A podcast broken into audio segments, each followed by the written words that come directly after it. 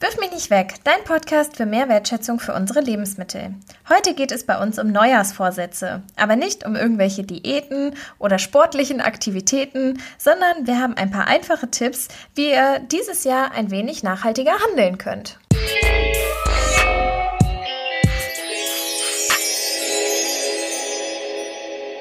Hallo, hier sind wir wieder nach einer kleinen Weihnachts- und Neujahrspause, Claudia und Caro. Wir hoffen, dass ihr trotz all der Umstände ruhige und schöne Feiertage hattet und wir wünschen euch auf jeden Fall, auch wenn es jetzt schon Mitte Januar ist, ein frohes neues Jahr. Ja, hi, auch von mir ein frohes neues Jahr an alle. Letzte Podcast-Folge ging es ja bei uns um Weihnachten und äh, Tipps gegen Lebensmittelverschwendung in der Weihnachtszeit besonders. Wir hoffen, dass euch da einige geholfen haben und ihr einiges umsetzen konntet und dadurch natürlich weniger Lebensmittel bei euch in der Tonne gelandet sind. Diese Folge geht's dann ja, wie du gerade schon gesagt hast, um die Neujahrsvorsätze. Und äh, das ist ja so typisch für ein neues Jahr. Man äh, setzt sich neue Vorsätze. Und im Ernährungsbereich sind das ja klassischerweise solche Dinge wie Abnehmen und ähm, ja, die verschiedensten Ernährungsweisen dafür oder halt Sport und alles, ne? Ähm, ich habe auch ein neues Vorsatz. Ich gehe besonders viel joggen dieses Jahr. Aber ich habe tatsächlich auch schon ein bisschen im letzten Jahr damit angefangen. Es ist jetzt nicht so neues Jahr, alles wird anders, sondern ich habe okay. auch schon ein bisschen letztes Jahr gejoggt. Ja, natürlich ist es ja auch gut, ein bisschen irgendwie bewusster ja, leben zu wollen und sich auch zu ernähren zu wollen. Ähm, oder eine gesunde Lebensweise zu haben. Aber darum geht's ja oft gar nicht bei diesen ganzen Neujahrsvorsätzen. Nee, meistens sind das ja eher so Crash-Diäten, die so radikal dann irgendwie fünf Kilo im Januar verlieren wollen oder sowas. Und das ist halt nicht so optimal. Genau, also oder die Anmeldungen in den Fitnessstudios gehen so mega in die Höhe ähm, und das ist dann halt alles immer nur dieses so abnehmen, abnehmen, abnehmen, so dass der Körper irgendwie einem bestimmten Schönheitsideal entspricht und nicht irgendwie mit dem Fokus darauf, dass man einfach ja gesünder leben möchte. Wir wollen deswegen euch heute auch nicht irgendwelche tollen neuen Diäten vorstellen. Ähm, da gibt es einfach keine, außer ist ein bisschen weniger und dafür besser. Ähm, wir wollen uns eher damit befassen, ähm, dass wir euch Tipps geben wollen, wie ihr euch nachhaltiger ernähren könnt als super guten Neujahrsvorsatz.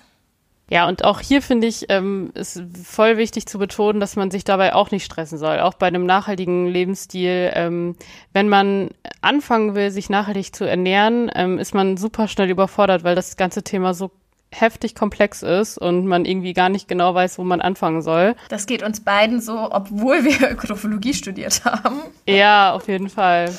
Und ja, es passiert halt, dass wenn man in eine Richtung etwas besser machen will, man in einem anderen Bereich vielleicht einfach noch nicht so weit ist. Und das ist einfach überhaupt nicht schlimm. Es kommt immer mehr dazu, wenn man sich damit beschäftigt.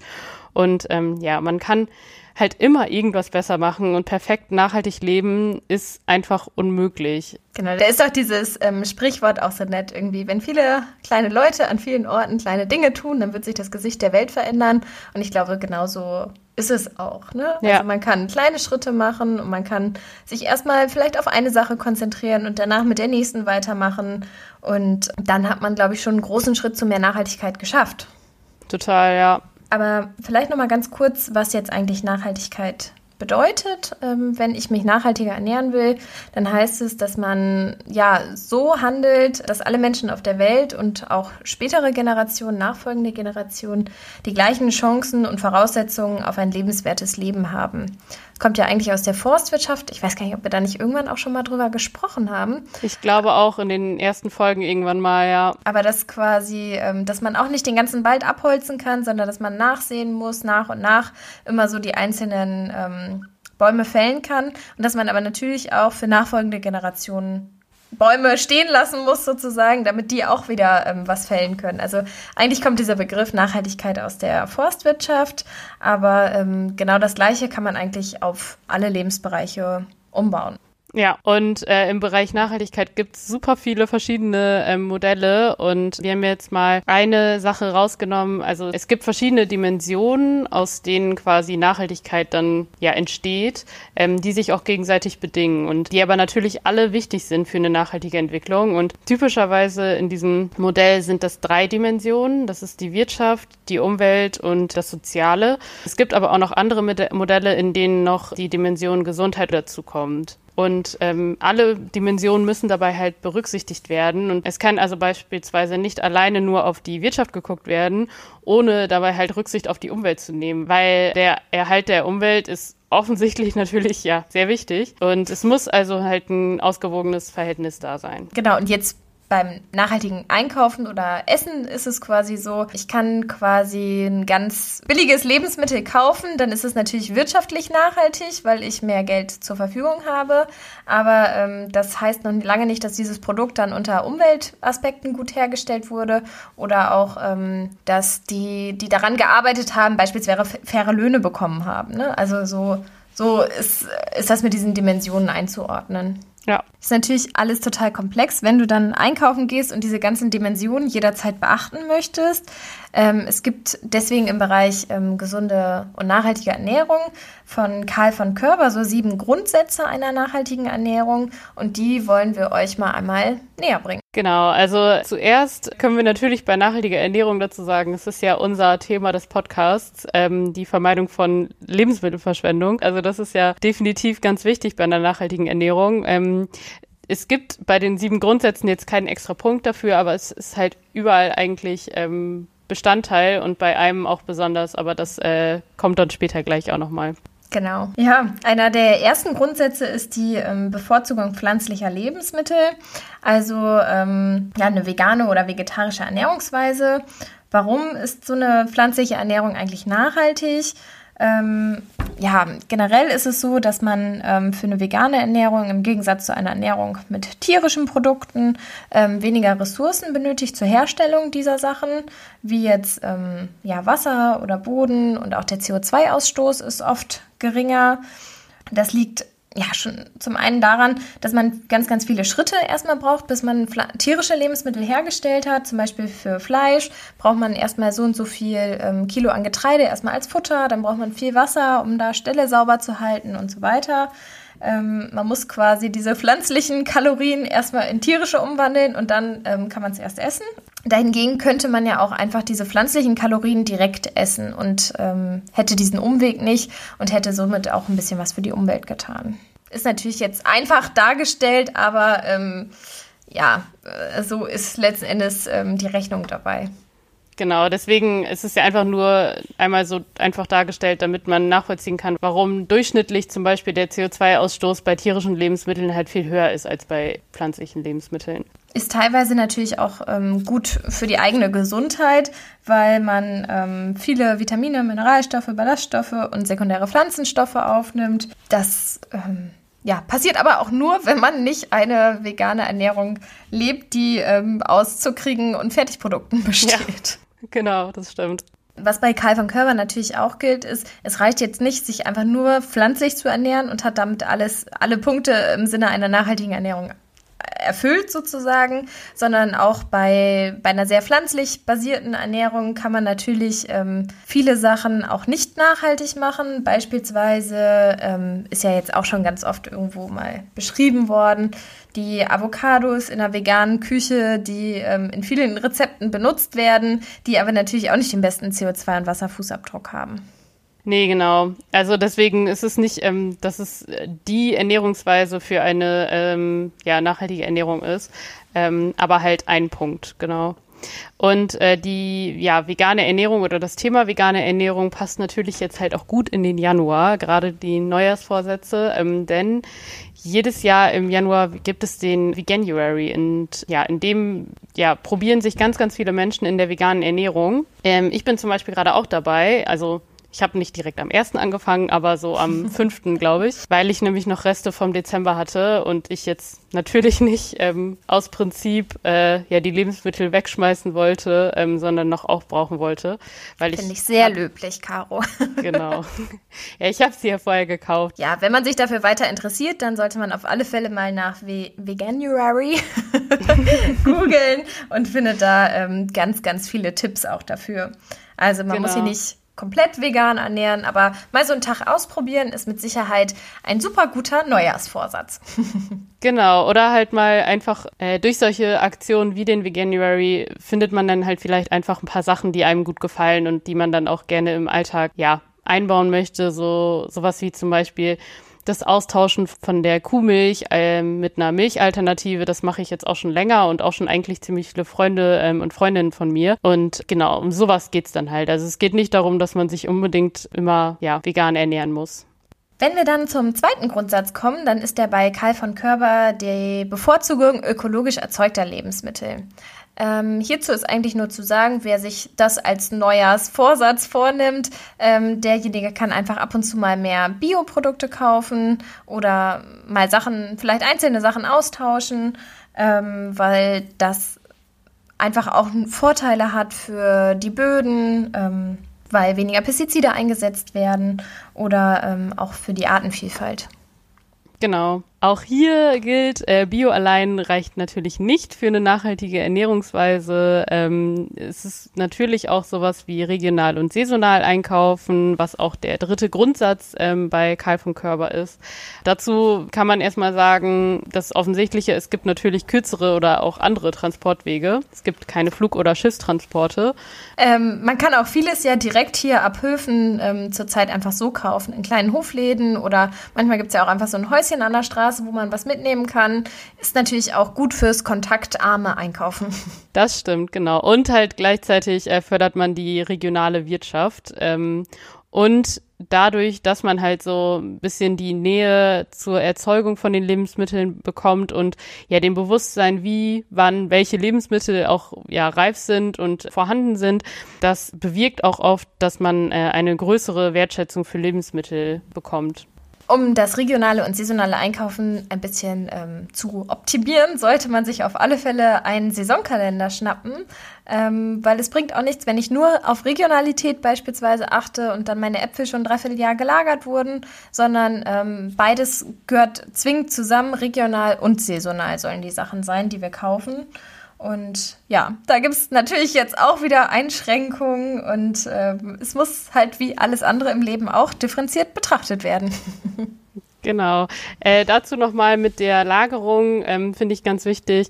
Natürlich ist es okay, wenn Obst und Gemüse gelagert werden kann unter guten Bedingungen, dass man das dann trotzdem noch isst. Sowas wie Möhren zum Beispiel können super gelagert werden, aber bei Äpfeln ist es zum Beispiel so, dass die auch zusätzlich noch gekühlt werden müssen und deswegen haben die halt dann einen hohen Energieverbrauch. Also das nochmal finde ich wichtig irgendwie zu sagen.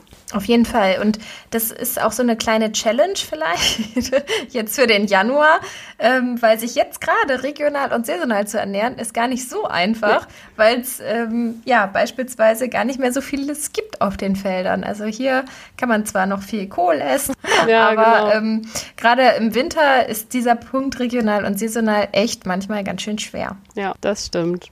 Dann äh, kommen wir doch mal zum vierten Grundsatz und das ist die Bevorzugung gering verarbeiteter Lebensmittel. Und ähm, ja, hier ist einfach der Vorteil, dass man keine unerwarteten Zusatzstoffe hat und man weiß natürlich auch einfach, was drin ist im Lebensmittel. Und weswegen es halt auch noch zusätzlich ja, nachhaltig ist, ist, dass man einen äh, geringen Energie- und Wasserverbrauch hat, der für die industrielle Verarbeitung sonst halt benötigt wird. Genau, vielleicht nochmal ganz kurz, was ist jetzt gering verarbeitetes äh, Lebensmittel? Also es ist beispielsweise der Naturjoghurt und nicht der fertig zubereitete Fruchtjoghurt. Ne? Also solche Sachen sind dann halt gering verarbeitet oder dass man halt Obst und Gemüse einfach so isst, anstatt jetzt irgendwie oder so zubereitet, dass man jetzt nicht die Tiefkühlpizza kauft, sondern ähm, sich selber dann seine Tomaten auf die Pizza legt oder sowas. Also das einfach mal ausprobieren, da ähm, darauf zu achten, die Lebensmittel möglichst pur zu kaufen. Man kann sie ja selber dann verarbeiten verarbeiten, dann weiß man auch, was drin ist. Aber ähm, ja, diese industriell verarbeiteten Sachen, die schon vorbereitet sind, die haben natürlich diesen höheren Energiebedarf. Und ähm, für eine nachhaltige Ernährung ist es natürlich einfacher und auch meistens verpackungsärmer, wenn man die einfach so kauft. Ja, stimmt, das kommt noch hinzu. Und hochverarbeitete Lebensmittel sind häufig auch teurer als gering verarbeitete Lebensmittel. Also ist es natürlich auch nochmal ein Vorteil für einen selber, ähm, dass man ein bisschen Geld spart. Mir fällt auch noch was ein. Meistens ist in diesen hochverarbeiteten Produkten auch viel Zucker drin. Das heißt, wenn man jetzt eventuell doch sich überlegt hat, eine Neujahrsdiät zu machen, dann soll, kann man auch hier auf den Zucker ähm, Gehalt achten und ähm, das dann einfach weglassen. Ja, und beim fünften Grundsatz äh, bei der nachhaltigen Ernährung von Karl von Körber geht es ja mehr ähm, um die soziale Dimension. Ähm, das sind nämlich die fair gehandelten Lebensmittel. Und äh, dabei geht es primär eigentlich um eine faire Entlohnung der Kleinbauern und Kleinbäuerinnen und den ArbeiterInnen auf den ähm, Feldern. Und ja, faire Entlohnung und aber auch gute Arbeitsbedingungen, wie zum Beispiel ja, dem Verbot von Kinderarbeit, was natürlich super wichtig ist, dem Verbot von Zwangsarbeit und ja, vernünftigen Arbeitsschutz. Da hast du dich ja auch ganz lange hier mit beschäftigt, ne, als du hier warst und wir dann das Projekt dazu gemacht haben. Hier gibt es nämlich ja auch, wie wir schon mal irgendwann erwähnt haben, nur den fairen Kaffee. Und ähm, das sind so kleine Schritte. Das ist, ja, bei dem Päckchen Kaffee, was man sowieso schon kauft, kann man auch gleich das faire Päckchen kaufen. Noch ein Tipp, wenn ihr euch nachhaltiger verhan ver verhandeln wollt, verhalten meinte ich natürlich, dann ähm, besucht auf alle Fälle doch mal den Weltladen, der bei euch in der Nähe ist. Die freuen sich darüber und man kann leckeren Kaffee, Schoki und meistens auch noch irgendwelche tollen handgemachten Sachen dort erwerben. Weiter geht's mit dem ressourcenschonenden Haushalten. Das klingt immer so besonders schön. Ähm, darunter fällt, jetzt sind wir endlich da, auch die Vermeidung von Lebensmittelverschwendung. Außerdem gehört dazu dann auch das, was wir jetzt, was ich jetzt gerade schon gesagt hatte mit den ähm, Verpackungen, ähm, dass man quasi möglichst wenig Verpackungen benutzt, ähm, dass man sein Säckchen mitnimmt zum Einkaufen, unverpackt einkauft. Ja, ich habe mir zum Beispiel jetzt nämlich auch angewöhnt, immer ein Gemüsenetz dabei zu haben. Falls ich da mal spontan auch einkaufen gehe, ähm, kann ich immer Sachen unverpackt einkaufen, wie zum Beispiel Pilze, die kaufe ich eigentlich gar nicht mehr verpackt. Und das ist halt so eine kleine Sache, die man sich angewöhnen kann und die schon eigentlich ziemlich viel ausmacht dann.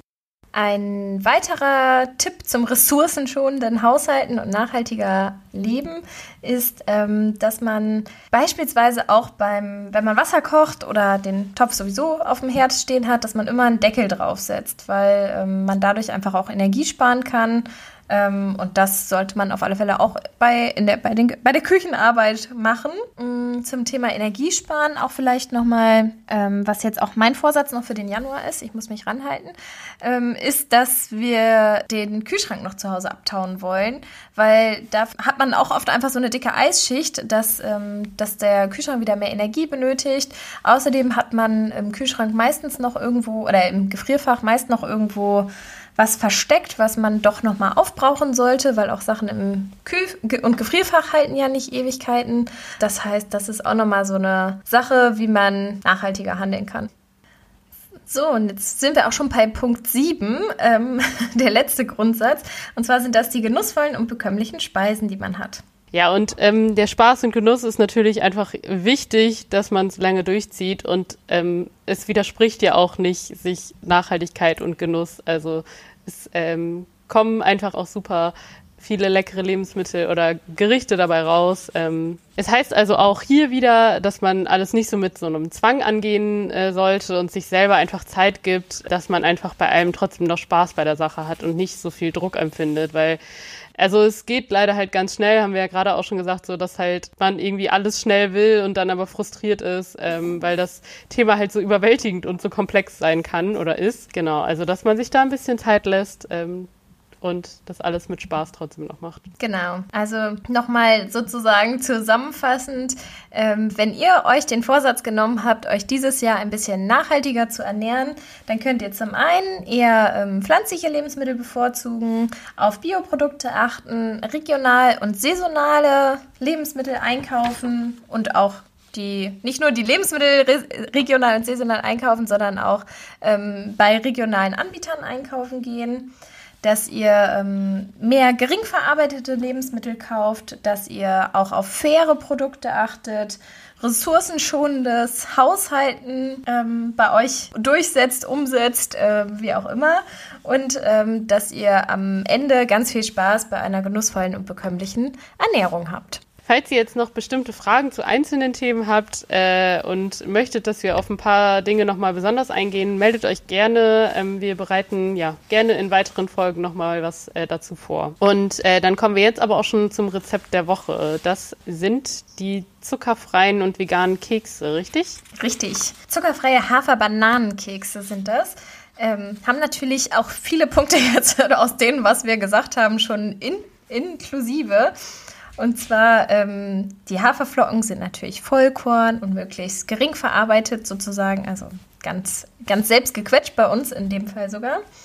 Ähm, dann Bananen, die kann man aus fairem Anbau kaufen. Also, ähm, kommen wir zum Rezept. Man nehme zwei Bananen, ähm, 160 Gramm Haferflocken, 60 Gramm Datteln, 30 Gramm gemahlene Mandeln und wenn man möchte, noch einen Teelöffel Tahin. Das ist ähm, die Sesammus. Und dann zerquetscht man die Bananen einfach mit, mit einer Gabel so relativ leicht, vermischt sie mit den an, allen weiteren Zutaten und dann macht man ähm, auf dem Backpapier so einfach so kleine Kleckse und backt die Kekse dann für etwa 15 Minuten. Wer möchte, kann noch ein bisschen fairen Backkakao mit unterrühren. Das klingt auf jeden Fall sehr, sehr gut. Ähm, das Rezept der Woche findet ihr natürlich wie immer bei Instagram und jetzt auch auf YouTube. Und für weiteren Inhalt guckt gerne auch noch bei Instagram vorbei und auf unserer Homepage www.wirfmichnichtweg.de. Alles mit Bindestrich. Oh, jetzt habe ich meinen Einsatz verpasst. Alles mit Bindestrich natürlich. Viel Spaß bei all euren Neujahrsvorsätzen. Und wenn ihr es tatsächlich mit dem nachhaltiger Leben umsetzt, dann ähm, freuen wir uns, wenn ihr uns verlinkt oder wenn ihr uns davon berichtet. Ja, dass wir ein bisschen im Austausch mit euch stehen. Und wir berichten dann natürlich auch davon, wie wir unsere Tiefkühlschränke enteist haben oder wie oft das tatsächlich mit dem Joggen gehen geklappt hat. genau. Und Caro, du musst von dem Weg, Weg, wie January. Davon sprechen. Genau. Ja. Dann ähm, bleibt gesund. Wir hören uns in zwei Wochen wieder, ganz normal. Und bis bald. Bis bald.